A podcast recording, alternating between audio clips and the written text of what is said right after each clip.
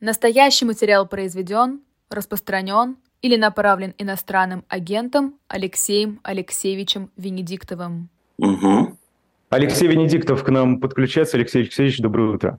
А, доброе утро, это. Доброе утро. Ну а что, где, где, где Суровикин? Вы вчера о нем писали. А, Суровикин на юге. А, думаю, где-то в Ростовской области.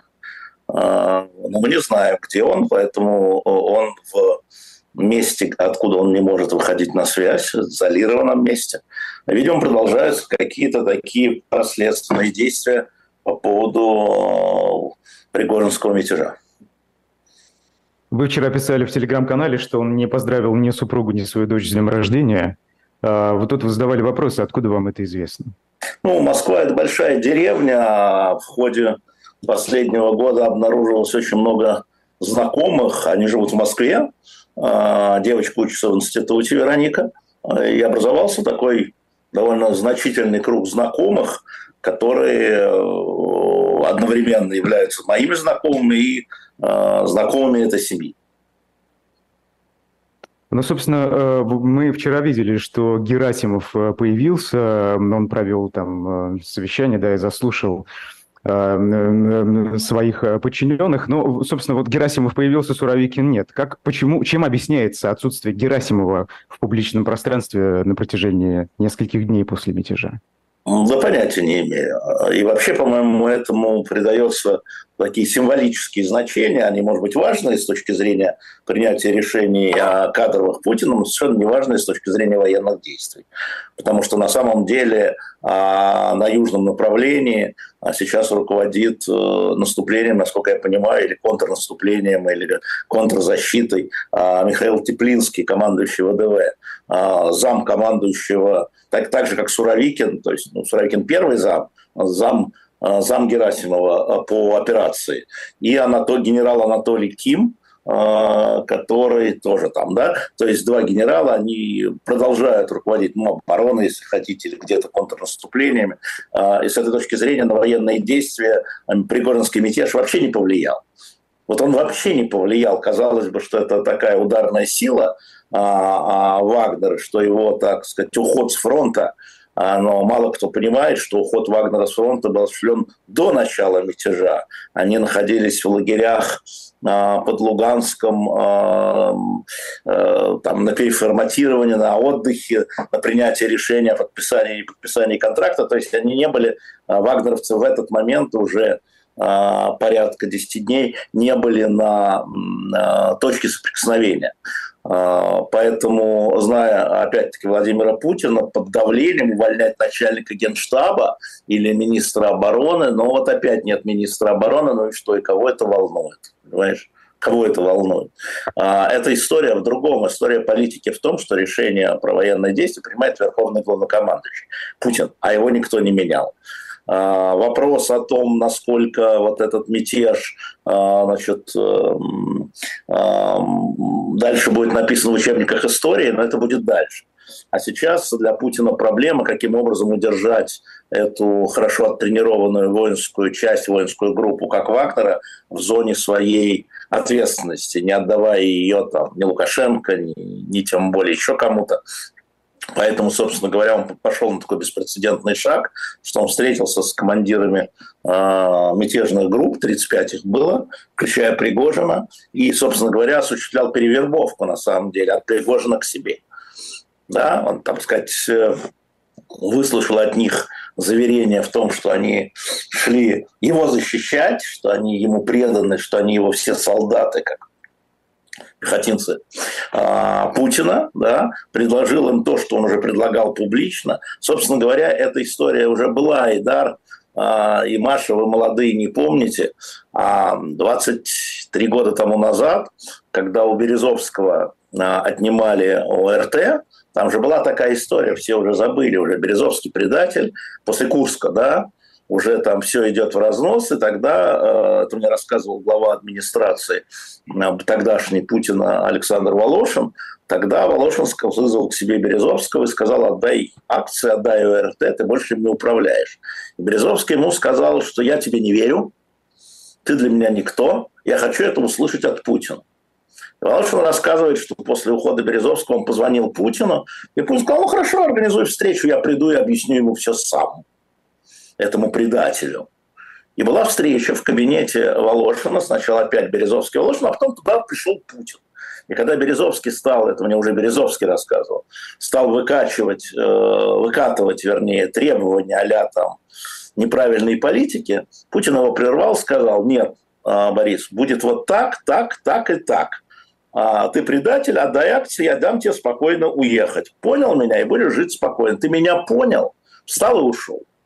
А, и Березовский вынужден был уехать, а ОРТ, Первый канал, а, вернулся. Я думаю, что а, технологически это случилось так, и он увидел в Пригожине такого второго Березовского, то есть предателя.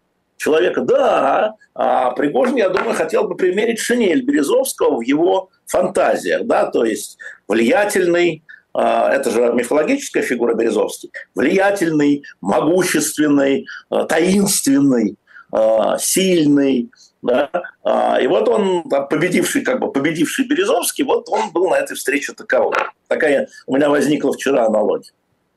Так он, э, получается, подождите одну секунду, но он же, получается, не победивший, а побежденный. Кто? То есть фактически, ну кто, условный Березовский или его альтер-эго в настоящем Пригожин, потому что фактически ему указали на дверь самым высоким перстом. Ну, потеря они нет, конечно. Секла, то есть Вагнер остался, силовая структура осталась, командиры остались, только Пригожина нет. А, во-первых, не будет торопиться. Еще ничего не закончилось, Маш.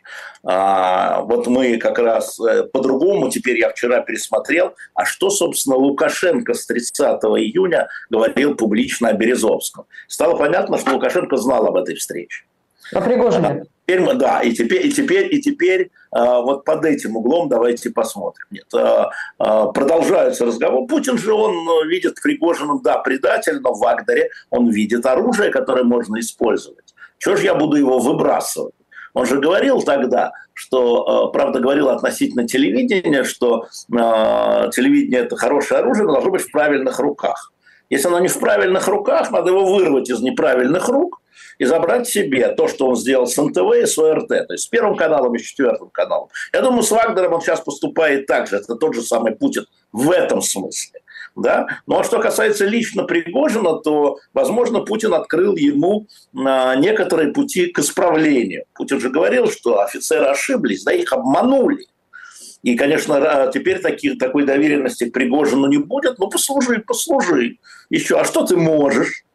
И вот это, пожалуй, самый интересный может быть, опасный вопрос, потому что часть военной группировки сохраняется. Мы тут видели то постройку лагерей в Беларуси, то разбор одного из лагерей. То есть на меньшее число людей. Но все равно 8-10 тысяч человек, вероятно, может уйти в Беларусь. Отличный бронированный кулак, который можно воспользоваться или шантажировать а кого, а кого хотите? Хотите Лукашенко, так Путин считает. Хотите э, Киев, хотите Ригу. А что нет-то? Но при этом а... мы видим, э, что, эм, э, например, российские силовики вернули Пригожину его деньги, его оружие, да, он там за оружием вообще лично приехал, за деньгами отправил своего помощника с доверенностью. Это что? Ну, это же все-таки э, возвращает предателю ресурсы это результат договоренности, и это результат договоренности с Путиным. А как силовики могут ему не вернуть, когда Путин сказал вернуть? Вот мы видим, что договоренность была не только на уровне там а, Дюмина с Уткиным, но и на этой встрече, видимо, да, видимо, Путин подтвердил все те договоренности, собственно, он так всегда делает, но, но только ты теперь от меня будешь на длинном расстоянии да, а вернуть мою благосклонность, там, загладить вину мы с тобой потом обсудим. А, совершенно очевидно, что он не собирается выбрасывать на помойку эффективного менеджера, как он считает, если смотреть, как бы сказать, его глазами, не твоими глазами, не Машиными глазами, не моими глазами, а его глазами. А что выкидывать-то? Что пригодится? Да? Ребята ошиблись, ну, а Пригожином надо за ним, как за Березовским, присматривать. Ишь, какой Березовским стать захотел. Как закончил ну, вот в случае Березовского. Алексей Алексеевич, да. если НТВ и ОРТ можно заменить, людей заменить, журналистов, да, редакция останется та же, все, вот эти телевизионная вышка та же, эфир тот же, а, но людей заменили. С ЧВК «Вагнер» так не получится. Насколько ну? Ну, сегодня российские власти могут контролировать а, военную? А, Айдар, вы забыли, а кто у нас руководил НТВ и руководил ОРТ Первым каналом, когда они были забраны? Те же самые люди. Их Путин перекупил, Добродеев, Эрст, э, и перевербовал. Понимаете? Кулистиков, мы же помним всех этих людей, вы уже даже таких фамилий не помните. Это журналисты, которые работали с Березовским. Вот, э, опять же, Волошин рассказывает, а, что когда значит, они у Березовского э, значит, отнимали театр, он говорит на этой встрече, э, он говорит, что если ты думаешь, говорит он, что журналисты Эрнст, Константин Эрнст будет продолжать тебя слушаться, нет. Мы ему сказали, не слушайся Березовского, и он вздохнул с облегчением. То же самое, возможно, с командирами Вагнера. Почему нет? С командирами Командиром Вагнера уже хорошо, даже реализована, по-моему, эта история, судя по всему. Ну, ты что-то знаешь, что не знаю я, наверное. Угу. А, у меня свои источники, да. А, Алексей Алексеевич, а вот по поводу, вот раз мы тут эти аналогии с телевидением проводим, а, что будет делать или уже делает, вот можете проанализировать российская пропаганда с образом Пригожина в публичном поле и, скажем так, с тем с той частью электората, которая, в общем, ему доверяет и которая ему симпатизирует.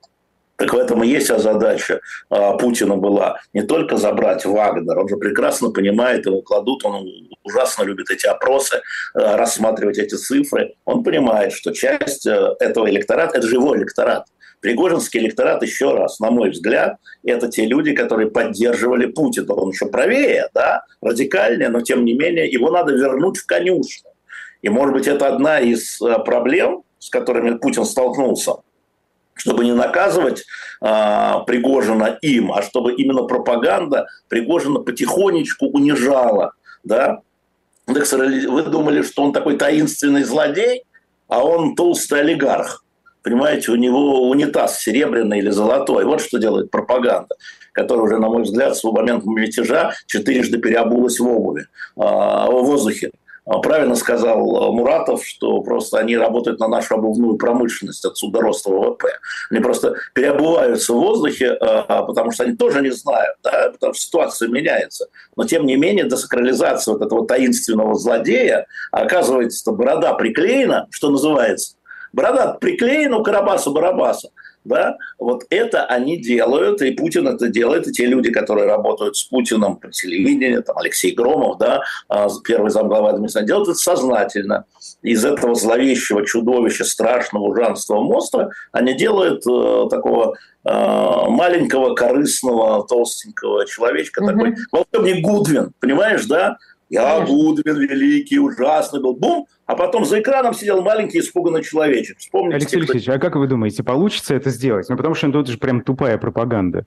А, потому да. что Путин тут заявляет, что они на протяжении как минимум года финансировали ЧВК Вагнер, а потом внезапно узнается, что, ага, смотрите, а Пригожин-то вон кто был, да? Золотые унитазы, буханки хлеба из золота. Ну, это я так преувеличиваю.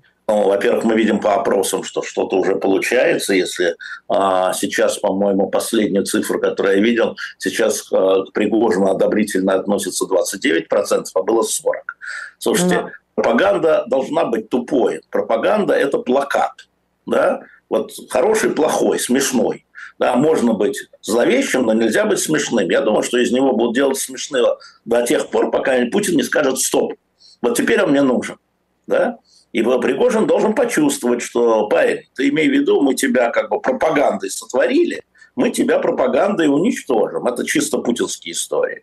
А, поэтому э, при этом надо сохранить этот электорат или там эту поддержку себе, при этом надо сохранить группу Вагнер как боевую единицу, при этом, может быть, еще что-то надо сохранить, там, скажем, а, какую-то часть империи, оставить это Пригожину, и оставить это Пригожину, а, потому что он эффективно управлял какими-то частями своей империи, но все время Пригожин должен чувствовать себя виноватым. Да, виноватым и вынужденным все время как бы доказывать свою лояльность. А не будешь доказывать, отберем и остальное. Это, это вот история э, чисто путинская, да, вот это отношение чисто путинское. Еще раз возвращая вас к Березовскому, да, он же ОРТ не закрыл, не разрушил, он журналистов-то не, уповал, не увольнял, он просто показал этим людям, кто настоящий первый. Mm-hmm. И, э, командиром на встрече 35 он сказал, что я ваш начальник, не Пригожин ваш начальник, говорит он в присутствии Пригожина. Я вас начальник, и они там присягу приносят ему ну, судя по тому, что говорит Псков, вот, да, они говорят, что да, вот мы верные солдаты и будем исполнять все приказы Верховного, готовы вернуться на фронт и так далее. Ему нужно было переприсягнуть, он это сделал.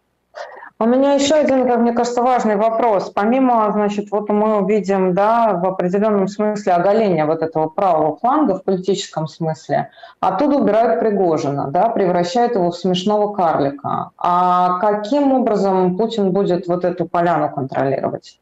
То, что а тех людей, которые любят жестче, чем Путин. Да. А это, Сергей Владимирович Кириенко, это ваша работа.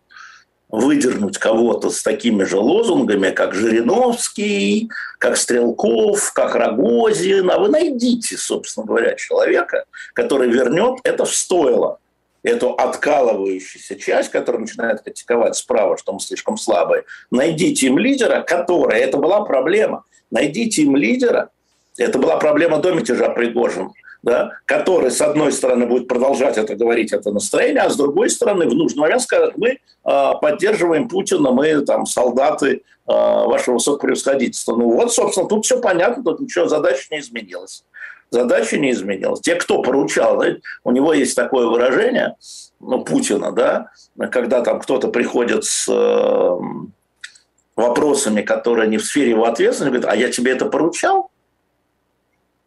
Да, вот тебе, а я тебе, Пригожин, это поручал? Нет, не поручал. Твое дело было вот там Бахмут брать. А ты куда попер? Обманул людей? Ну, приблизительно понятно. Но он его не списал, конечно. И это очень важно, потому что в конечном итоге а, вот Путин, встречаясь там, с Березовским тогда, уже зачеркнут, Березовский был все. Там была личная обида, личное предательство. Березовским была личное предательство. Они были Боря, Володя, на ты. Там было личное предательство. Это было все. И очень много про это в свое время Березовский рассказывал и э, Волошин рассказывал, и Абрамович рассказывал, вот, э, сам, сам Путин рассказывал. И э, тем не менее он с ним встретился уже после предательства, уже после того, как там Первый канал, Курск и так далее. Э, и, и, объяснил ему, значит, расставил точки. Вот я здесь, я президент, а ты пыль под ногами. Понял? Не, не хотел Волошина слушать, значит, услышь от меня, ты пыль под ногами, а они, твои э, клевреты там, журналисты, командиры будут делать то, что я сказал, что они мне присекнули. Они тебе, они мои, они твои. Я тебе их временно дал. Вот о чем шла речь. Алексей Алексеевич, и последний вопрос. Время у нас уже закончилось. Э, саммит НАТО, который сегодня в Вильнюсе начался, вы э, написали, что итоги этого саммита можно подвести до его начала. Ну, итоги по Украине, конечно, можно подвести по его началу. Там, значит, э, э, первая история, это заключается в том, что Украина не будет принята на этом саммите. Вторая история в НАТО. Вторая история, что, безусловно, ей облегчат эту процедуру. И третья история, мне кажется, более важная, это будут приняты, э, утверждены, вернее, они уже как бы написаны, новые протоколы военные реагирования на угрозы. То есть, чтобы вы понимали, перед началом конфликта силы быстрого реагирования НАТО, вот быстро, которые собираются по свистку в Европе, 40 тысяч человек было. А сейчас в этих новых протоколах а, в случае новой агрессии какой-то нужно будет по свистку собрать 300 тысяч человек. 300 тысяч. А это логистика, которая должна утвердить, деньги, которые они должны утвердить, база, которую нужно будет раскрыть. И недаром литовский президент а, говорит о том, что надо выстраивать базы, потому что а, в акте, который до сих пор существует Россия-НАТО, есть обязательство НАТО не размещать в новых, на территории новых членов НАТО, это было вот тогда, в 90-е годы, а, ядерное, химическое, ну, вот, оружие массового поражения. И президент Литвы говорит, давайте это отменим потому что в Беларуси появилось ядерное оружие, Путин размещает. Давайте отменим и будем их размещать. И вот это самое главное. Там, там про Украину все понятно. Я думаю, что там а, поэтому Зеленский не хотел ехать, но а, ему сказали, ну ладно, будет встреча с а, Байденом, и он поедет. В этом смысле, конечно, НАТО двери Украины приоткроет но не примет. То есть самое главное, пятая статья не будет введена в действие, потому что а, впрямую американцы и немцы, которые против этого говорят. Принятие сейчас Украины в НАТО – это втягивание нас в вооруженный конфликт с Россией, то есть ядерный. Мы на это не пойдем сейчас. И все, и точка. Поэтому надо следить, конечно, более внимательно за этим параллельно.